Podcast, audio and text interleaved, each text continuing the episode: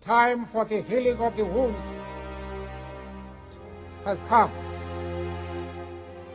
The moment to bridge the chasms that divides us has come. The time to build is upon us. We have at last achieved our political emancipation. We pledge ourselves to liberate all our people from the continuing bondage of poverty, deprivation, suffering, gender, and other discrimination.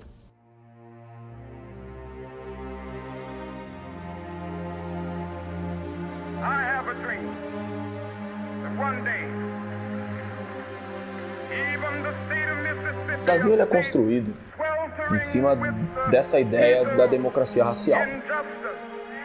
Você tem ali o negro, o branco e o índio vivendo harmonicamente. Só que essa harmonia nunca foi exaltada pelo preto e pelo índio. Quem se orgulha dessa pirâmide tá, tá orquestrada desse jeito em tese de uma forma harmônica sempre são as pessoas brancas. E é esse é o, o problema mais sério. Essas outras duas perspectivas são fundamentais para construir uma ideia real, um panorama real do que é o Brasil que a gente vive, só que elas nunca estão presentes.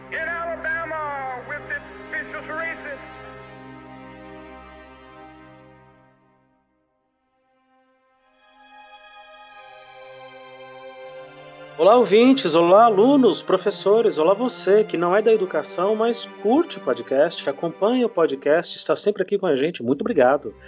O meu nome é Luciano e, infelizmente, hoje, ah, em sala de aula, as ofensas racistas ainda são muito comuns. Infelizmente. Ah, eu vejo com muita tristeza ah, os meninos ainda serem chamados de neguinhos, as meninas ainda serem chamadas de neguinhas. Ah, isso me remete aos, às décadas de 1970 e 80, quando eu era criança e eu ouvia esse mesmo tipo de ofensa, esse mesmo tipo de agressão. E eu continuo ouvindo hoje como professor dentro da sala de aula. Ah, e você, professora Valéria, seja muito bem-vinda. Obrigado por participar aqui com a gente do nosso podcast. Olá, Luciano. Olá, colegas, né? Colegas aí de, de trabalho, da educação, da psicologia, é, estudantes, né? Alunos, pessoas interessadas no tema. É muito prazer vir aqui conversar com você sobre um tema que me, me afronta diretamente, tanto como mulher negra que sou, né? e, e, não abdico deste lugar, desse lugar de fala principalmente, como professora, professora universitária, como psicóloga, quando chegam uh, pessoas no meu consultório com muito sofrimento advindo do racismo, com muito sofrimento psíquico, né? Importante. É, falar sobre esse tema sempre me dá muito prazer. Nunca abdico de falar sobre ele, porque eu acho que esse lugar a, a gente precisa ocupar. A gente precisa denunciar, a gente precisa dizer desse sofrimento que é causado em função de uma diferença que tem uma menos-valia, né? É, fico muito grata pelo convite e estou à disposição para a gente papear sobre isso, sobre o que você quiser conversar, Luciano. Vamos lá.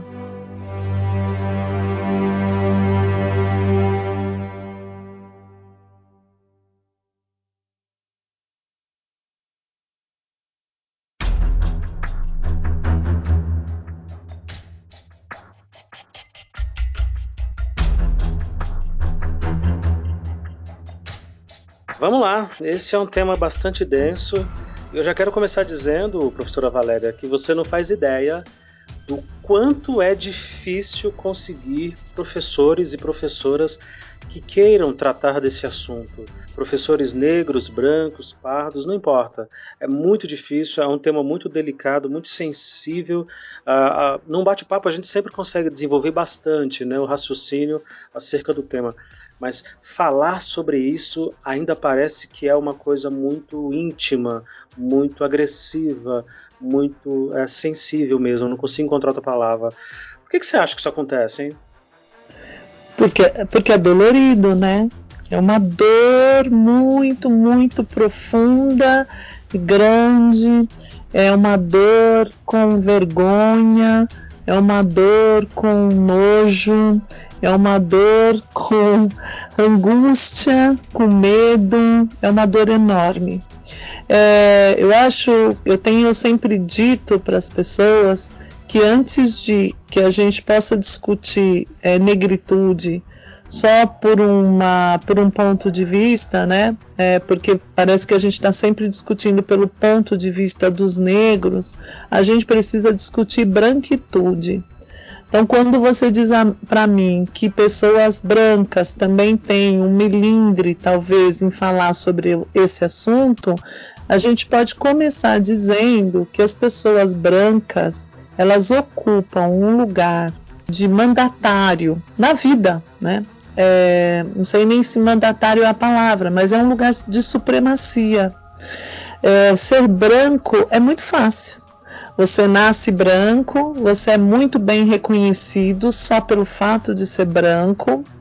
Você não tem vergonha disso, pelo contrário, tem-se um orgulho que está subjacente, não declarado talvez, mas que ele está subjacente. E aí esse branco é, tem medo de falar para o negro que sabe, que entende que na visão da cultura, na visão da sociedade, ele é superior ao negro. O negro, por sua vez, porque tudo está numa relação, não é unilateral, não acontece do branco para o negro, do negro para o branco à toa, né? Existe uma relação, não é unilateral. O negro, por sua vez, ao se posicionar diante de uma pessoa branca, ele encurva o corpo, ele, ele é subserviente, ele atentamente ouve como se esse branco fosse o dono do saber, o dono do poder, não é? E ele nem, nem imagina onde ele aprendeu isso. Ele aprendeu no dia a dia, na escola, no dia a dia, naquilo que ele ouviu na casa dele, por, por famílias negras que sofreram muito, muita, muita discriminação e muita dor, e que, como gostam muito dos seus entes né? Eles acabam dizendo, de um modo direto ou indireto, que eles se calem, que eles fiquem quietinhos e que eles escutem, que eles não deixem transparecer que são negros, é, enfim, tudo isso é uma dor, né?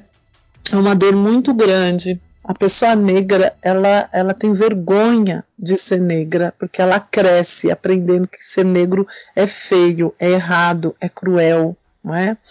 é, que eles são agressivos, é, que eles têm uh, uma, uma, proximidade com animais, né? Porque eles são animalescos, porque o, o, rosto deles é grotesco. Nós temos isso na nossa literatura, nós temos isso nos livros do, do Monteiro Lobato, é, descrevendo as pessoas negras deste modo. Nós temos isso nos livros das escolas que são utilizados, onde a pessoa negra está sempre colocada no lugar da subserviência, seja no livro de história, de geografia, de português, de matemática.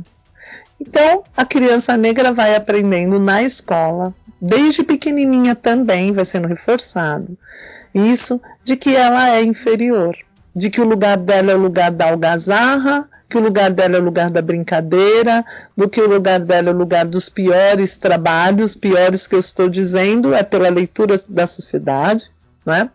É porque nenhum trabalho é ruim, todos eles são, são dignos, mas assim, trabalhos com pouca remuneração, com pouco prestígio, é nesse lugar que o negro é colocado.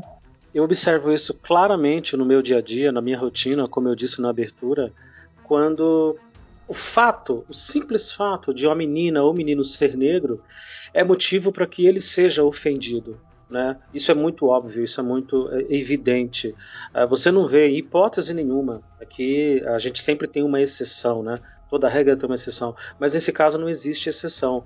Ah, você não vê hipótese nenhuma, nenhuma criança ser, ser xingada de europeia, né? Nenhuma criança ser xingada de ah, ah você é, é, é americana, ah você é francesa, é inglesa. Mas quando tem o contexto africano, quando tem essa coisa raiz, a ofensa ela está intrínseca, né? ela, ela, ela já vem dentro do próprio nome. Ah, você é negro. É como se fosse um palavrão, né? Sim, é porque. Então, vira xingo, né? É, você está uhum. falando tudo. É como se falar para alguém que alguém é negro fosse xingo e fosse ofensa. Então, por exemplo, quando, quando alguém se refere a mim, eu sou uma mulher, como eu disse, uma mulher negra, e a minha pele é uma pele negra um pouco mais clara, né? E aí tem gente que diz assim: ah, mas você não é tão negra, como se fosse, e isso me deixa muito feliz.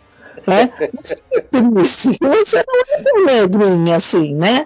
Você, não, não, isso não é com você.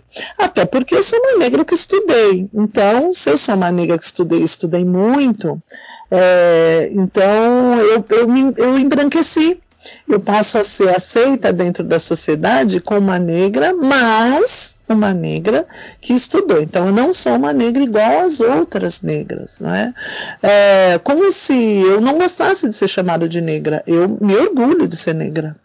Ser negro, ser branco, são características de cada pessoa. Eu acho a minha pele linda. Sempre achei. Eu olho, cada vez que eu olho para mim, é, eu me acho mais bonita.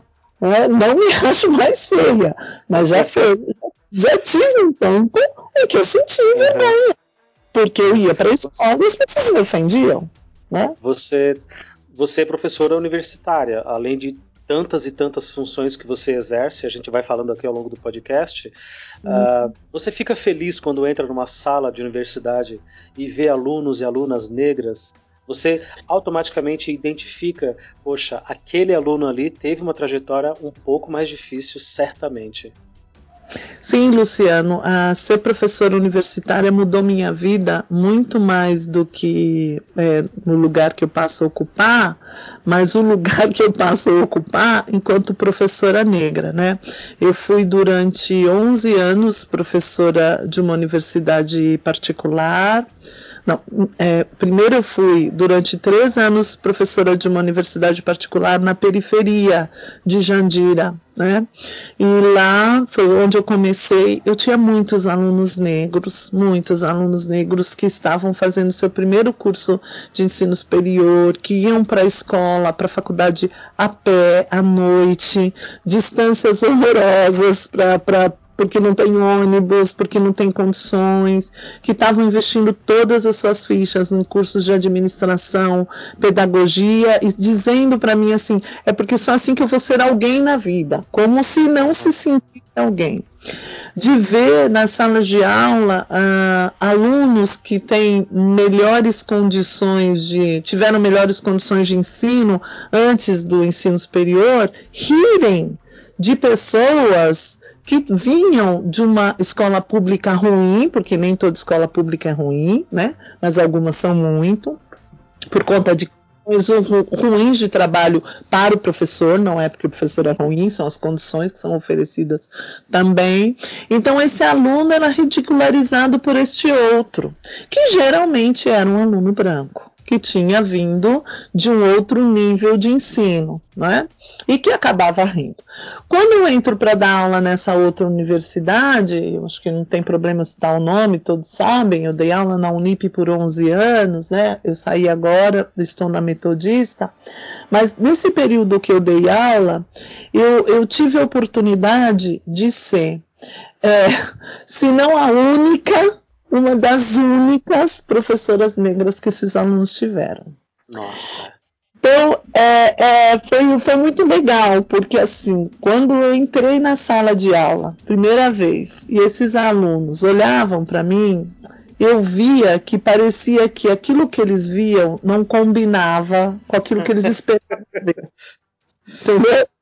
É isso que eu olhos deles. Então eles olhavam para mim, aí eu dizia assim, não, me apresentava, né? Eu, eu, fiz psicologia, psicopedagogia, pedagogia, mestrado em educação e eu sou doutoranda, termino meu doutorado agora em julho. Se tudo der certo, né? Vai dar. É. Termino doutorado em julho, vai. E aí, conforme eu me apresentava, depois vinha um aluno e falava assim: Você fez o que mesmo, professora? Como que se. Você é questionado o tempo inteiro, né? Até quando já chegou lá, né? espremida até quando você chegou lá. Aí tinha uma questão assim, né? Eu sou uma pessoa muito objetiva, Luciana. Eu digo mesmo o que eu penso. Eu sou uma mulher, como as pessoas costumam dizer, empoderada mesmo mesmo, e aí vou completar, eu sou uma mulher empoderada mesmo sendo negra, que eu acho que é isso que pega. Então, às vezes. Negra. Apesar de ser, né? Às vezes você tem, tem. Eu tinha colegas minhas, professoras japonesas, por exemplo, que é uma outra questão, que virava para o aluno e dizia assim: não, esse trabalho não está bom, faça novamente. Aí o aluno saía e falava assim: a professora disse que não está bom, tem que fazer novamente. Eu falava a mesma coisa para o aluno, do mesmo jeito, sem aumentar o tom, sem nada. Olha, meu querido, às vezes, né, o seu trabalho não está bom, precisa fazer novamente. Nossa, quem você pensa que você é, Valéria, para me mandar fazer esse trabalho de novo? Quer dizer, por que, que o aluno questionava a mim e não questionava a professora japonesa? Por que, que minha fala não era legítima para o aluno e a fala da, da, professora japonesa, ou da professora branca, ou da professora com traços europeus eram hegemonicamente aceitos, né? Porque eu sou uma mulher negra. E isso está subjacente, porque está impregnado o racismo dentro da nossa sociedade. Ele está impregnado historicamente. E a gente não olha para isso com a ideia de desconstruir, só de constatar. Não basta constatar, a gente tem que contribuir para a desconstrução.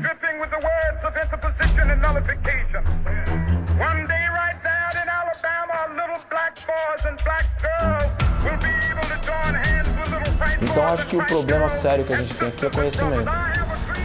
É, nos Estados Unidos isso é prejudicial, só que eles já têm uma outra construção, uma outra implicação política e eles conseguiram imprimir de certa maneira um pouco mais a perspectiva deles porque eles se fundiram com o mercado através da música e acho que foi é uma conquista gigantesca isso aí, sabe? Entenderam muito rápido, mas a organização é outra, sabe? A maneira como os abolicionistas de lá lutou e a forma como os abolicionistas daqui lutou é completamente diferente. Isso interfere sim na maneira de contar a nossa história hoje, entendeu? Então acho que é conhecimento eu, eu compartilhar informação, eu levar essa informação para a molecada. É, faz, e, e, e, uma parada que, que precisa acontecer urgentemente. A gente precisa tocar no tema do racismo com naturalidade. Ele está no nosso dia a dia, sabe? No meu, tá? No seu também, sabe? Dos pretos, dos brancos, dos indígenas, sabe? Precisa parar com essa parada de é um tabu. Não é um tabu, sabe? Infelizmente é um tabu para a sociedade porque ninguém quer tocar nisso porque vai abrir uma série de feridas e mostrar um, um milhão de injustiça que o Brasil cometeu, comete e que se a gente não fizer nada vai continuar cometendo.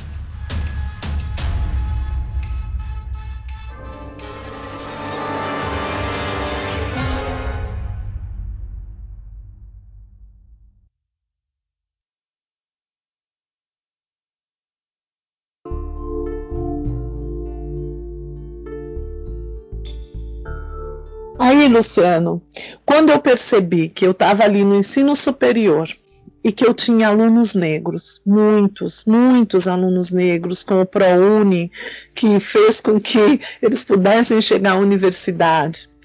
Muitos alunos negros alisando um cabelo de um modo. Eu não sou contra o alisamento, só fazer uma parte, né? Mas é, eu acho que eu não sou contra quando a pessoa sabe que ela está alisando porque ela quer usar aquele modelo mas não porque ela quer ficar mais branca para ser aceita. Né?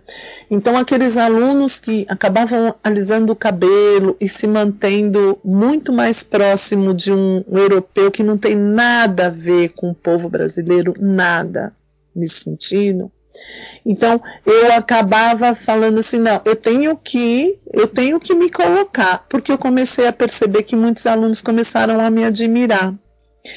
E aí surgiu uma disciplina na faculdade, lá na psicologia, porque como é licenciatura, tinha que dar aquela disciplina das relações étnico-raciais no Brasil.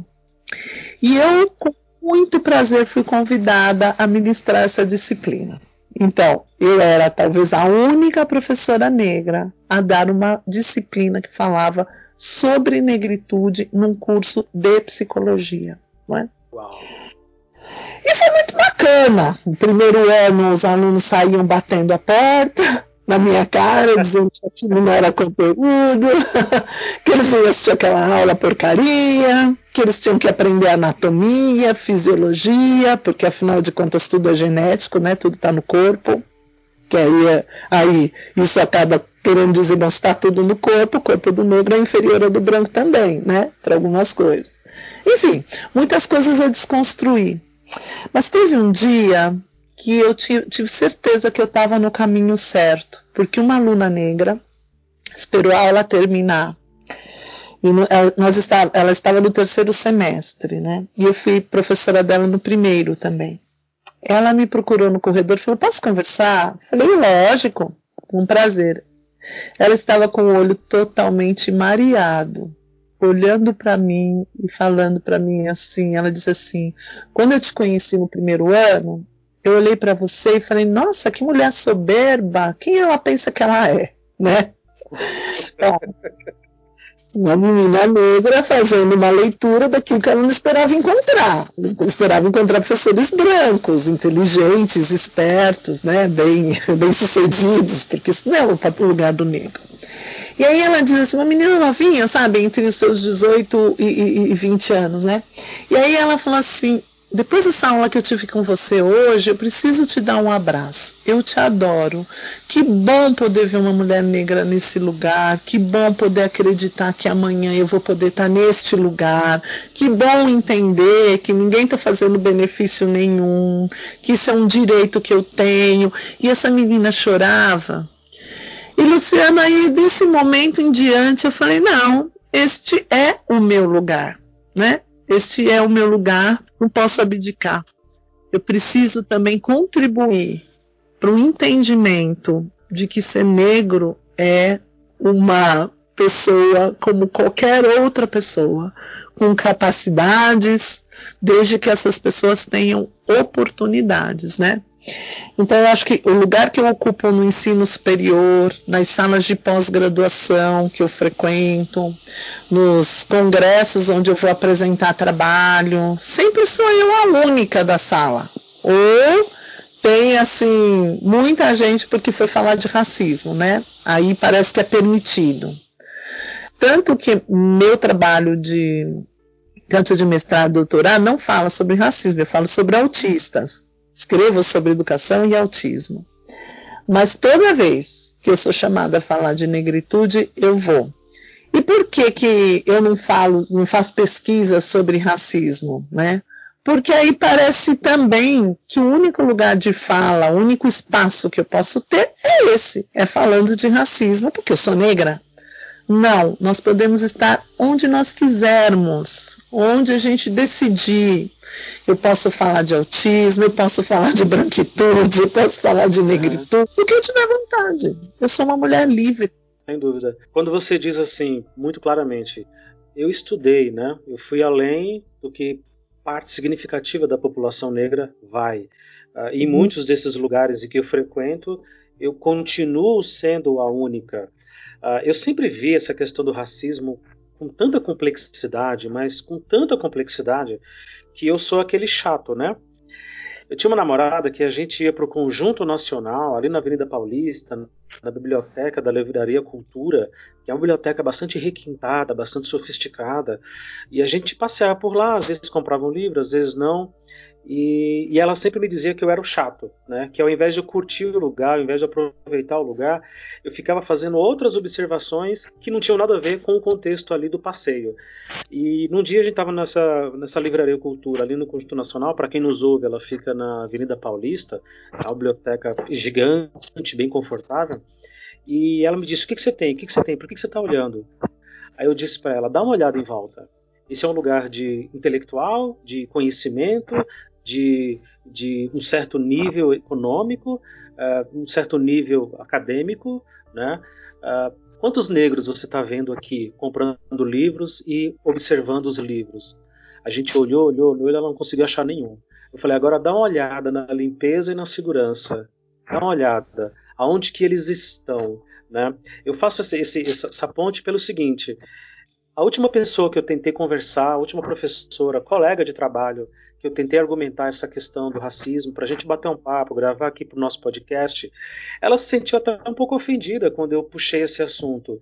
Inclusive, ela me disse: Olha, eu nem acredito que haja todo esse racismo quando dizem não, tá? Isso daí é vitimismo. Eu, por exemplo, ela fala, eu estudei, eu fui, eu corri atrás. E aí eu fico um pouco confuso porque eu sei que esse discurso e essa fala dela, que é legítima e ela pode ter qualquer reflexão que ela quiser, que ela decidir. Você mesma disse, eu posso estar em vários lugares e atuar onde eu quiser, mas eu sei que essa fala, essa, essa, essa, essa argumentação que essa professora me deu, ela é utilizada, sim, muitas vezes, por quem é racista para justificar e dizer que o negro se faz de vítima, né? Olha como que é complexo isso, não é? Uh, eu, quando vou, por exemplo, para quem nos ouve, eu estou aqui no extremo da zona sul da capital paulista, periferia ao máximo, sabe? Moro aqui, trabalho aqui, dou aula aqui, e boa parte dos meus alunos são negros e negras. Boa parte, como toda a população. Uh, mas eu não vejo, por exemplo, no posto de saúde um médico negro. É muito raro. Eu não vejo, é. por exemplo, no, no, consultório de dentista, uma dentista negra. Existe, mas é muito mais difícil. Uh, então, veja, é muito complexa essa questão do racismo, da segregação e, e, e, às vezes esse discurso, né, de dizer que é vítima, né, que está fazendo vitimismo, né? Pois é, então veja quanta dor, né? Porque assim, eu não sei se essa professora é negra ou é branca, mas independentemente. Ela é, é negra. Ela é negra. Então vamos, vamos olhar a partir desse ponto de vista. É uma mulher negra que cresceu numa família que falou para ela o dia todo, desde que ela era bem pequenininha, se esforça que você consegue. Se esforça que você consegue. Ela passou a acreditar na meritocracia. E aí ela olha para os negros que tinham ao redor dela e se sentia, nossa, isso é muito duro, né, Luciano? Vamos pensar. Ela se sentia muito premiada. Olha, ela se esforçou e ela conseguiu, porque negro, mas o que está por trás disso? O negro é preguiçoso. Que se o negro se esforçar, não se fizer de vítima, ele sobe, ele caminha. E com este, com essa naturalização deste pensamento, a gente deixa para trás toda uma história. Uma história do povo brasileiro, uma história de um povo que recebeu um grupo de pessoas enorme, negras, e que foram trabalhar a troco de comida e de chibatada. Uma história de um país que recebeu europeus e deu terra para esses europeus plantarem, colherem e criarem suas famílias, enquanto os negros mendigavam nas ruas em busca de trabalho, em busca de possibilidade. Então essa história ficou toda esquecida. Né? Essa história não é contada para ela. O que é contado para ela é assim: se esforça. E aí, quando a gente fala para essa pessoa assim, por exemplo, vamos falar um pouco sobre negritude e tal, por que, que ela se sente ofendida? Porque, na verdade, foi a única coisa, e eu vou usar um termo coitada, mas é, não queria que soasse tão pejorativo, porque às vezes sou muito irônica, né? Mas foi a única coisa que ela acredita que ela conseguiu na vida. E aí, quando você fala uma coisa dessa para ela, sobre cotas, ou sobre alguma coisa nesse sentido, se tira o mérito dela se sentir gente. Porque é isso que fez com que ela se sentisse gente ela acha que ela é melhor do que os outros negros porque ela subiu. né? Porque ela conseguiu estudar. Imagina o sofrimento dela para estudar.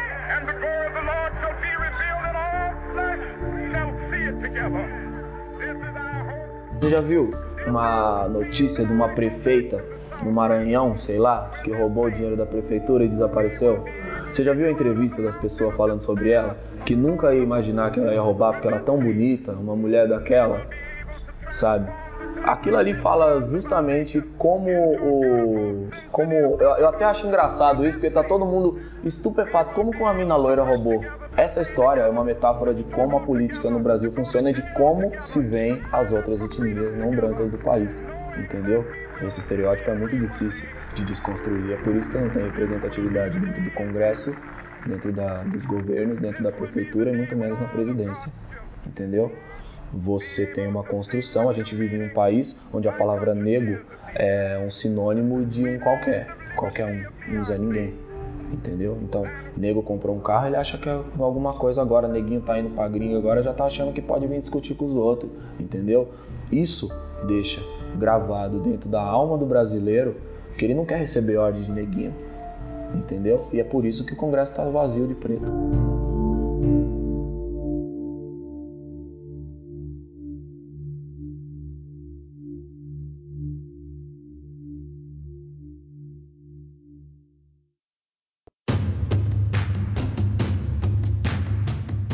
Eu vou te contar uma história aqui que eu acho que é uma história linda e que é, ela mesma ficou muito assustada o primeiro dia que me viu contar essa história deste modo, né? Eu fui fazer uma palestra lá na, na USP, é, junto com uma outra professora, na semana de educação, de psicologia e educação, para falar sobre racismo.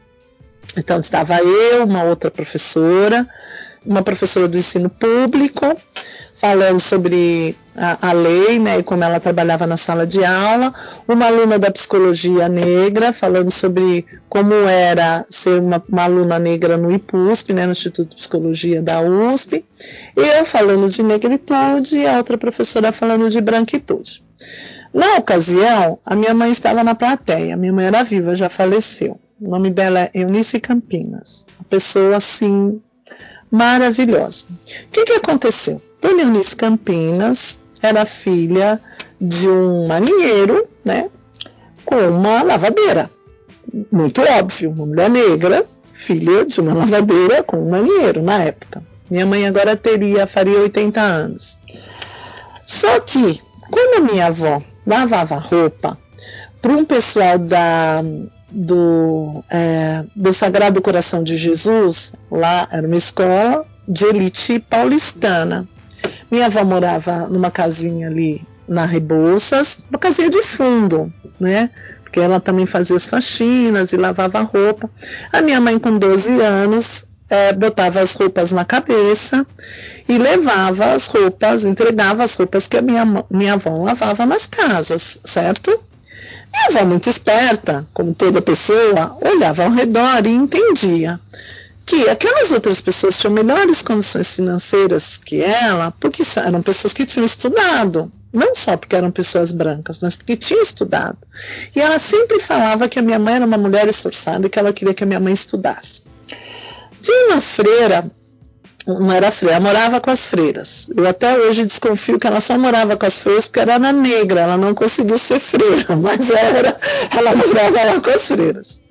É, ela morava com as freiras e ela conseguiu uma vaga para minha mãe nessa escola, né?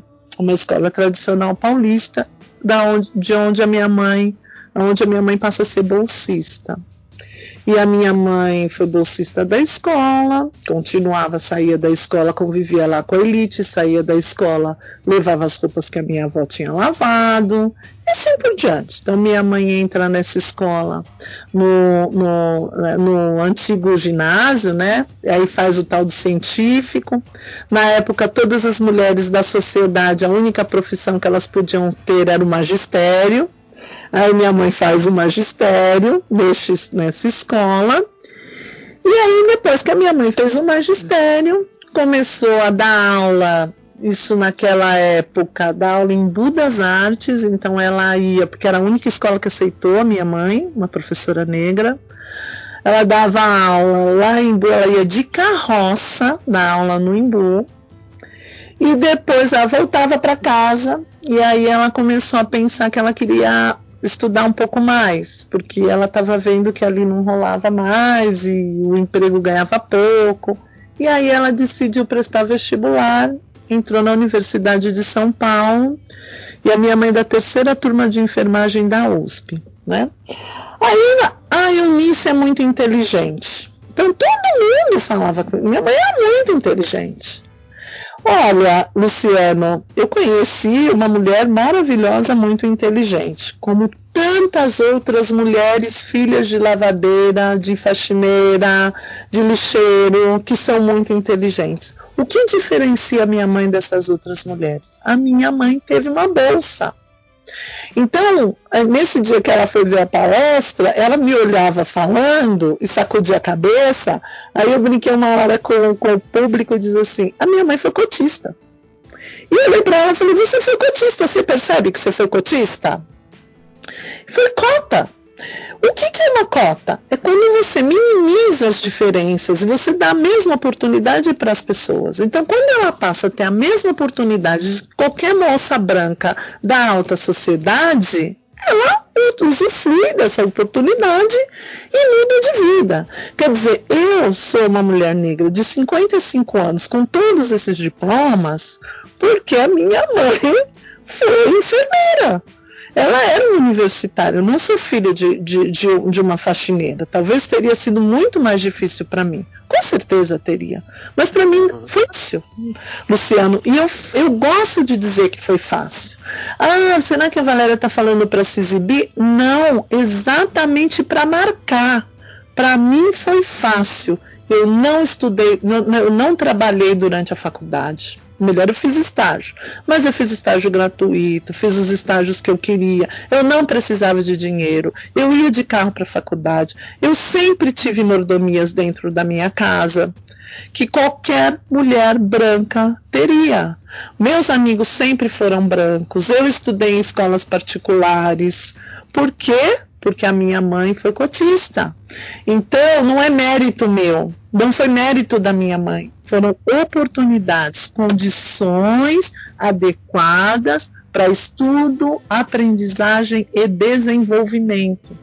E com isso eu não estou desmerecendo a minha mãe, como eu não desmereceria a professora da qual você colocou, né? Mas assim, quem é que tem essa oportunidade?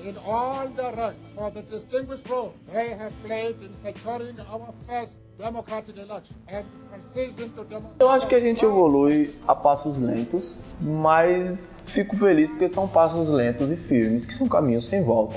Conhecimento, é, uma vez que você alcançou a informação, você nunca mais vai dormir tranquilo, entendeu? Quando você sabe, é, é o que Malcolm X dizia: se você apresenta para uma multidão sedenta um copo de água suja, ela vai beber essa água suja.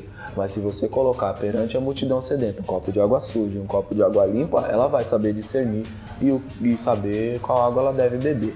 Então, é isso que a gente faz quando a gente oferece informação e as pessoas acessam essa informação. A inclusão dentro das universidades, que até então era um espaço, é, ainda é um espaço majoritariamente branco, mas que começa a ter algumas pigmentações e fazer com que outros pontos de vista entrem dentro da universidade, isso é um caminho sem volta, sabe? E por que, que tem o choque? Porque nunca foi assim. A população branca do Brasil nunca se viu afrontada entendeu? A população branca do Brasil ela acredita que a população negra e índia é uma minoria, quando não é verdade, sabe? A opinião do Brasil é definida pela opinião do Sudeste, na sua grande maioria das vezes, e é uma população que grande parte não faz a menor ideia do que acontece dentro do Brasil, sacou? Que não consegue sair do próprio umbigo. Isso é prejudicial para a lógica do Brasil e é esse confronto, esse conflito que está acontecendo nesse momento. Por que, que num prazo de pouco mais de uma década houve um salto nas pessoas que se declaram negras e pardas? Porque essas pessoas passaram a entender que a etnia delas não é um problema para, não é um impedimento para que elas frequentem um ambiente, sabe, o ambiente universitário, o ambiente profissional entendeu? O ambiente de representação política é uma luta. É a luta que foi do João Cândido, é a luta que foi do Abdias do Nascimento, é a luta que é a luta do Racionais, é a luta que é a luta do Emicida, porque é importante que a gente fala, sabe? Tudo isso são teclas que a gente vai batendo e vai continuar batendo para que cada vez mais essa informação chegue, as pessoas tenham coragem de falar, de se posicionar, de denunciar, sabe? Até que a gente chegue no dia em que a, a, a, nenhum de nós tem que se preocupar com isso, que é algo que eu acredito que eu não vou ver. Mas talvez a filha da minha filha.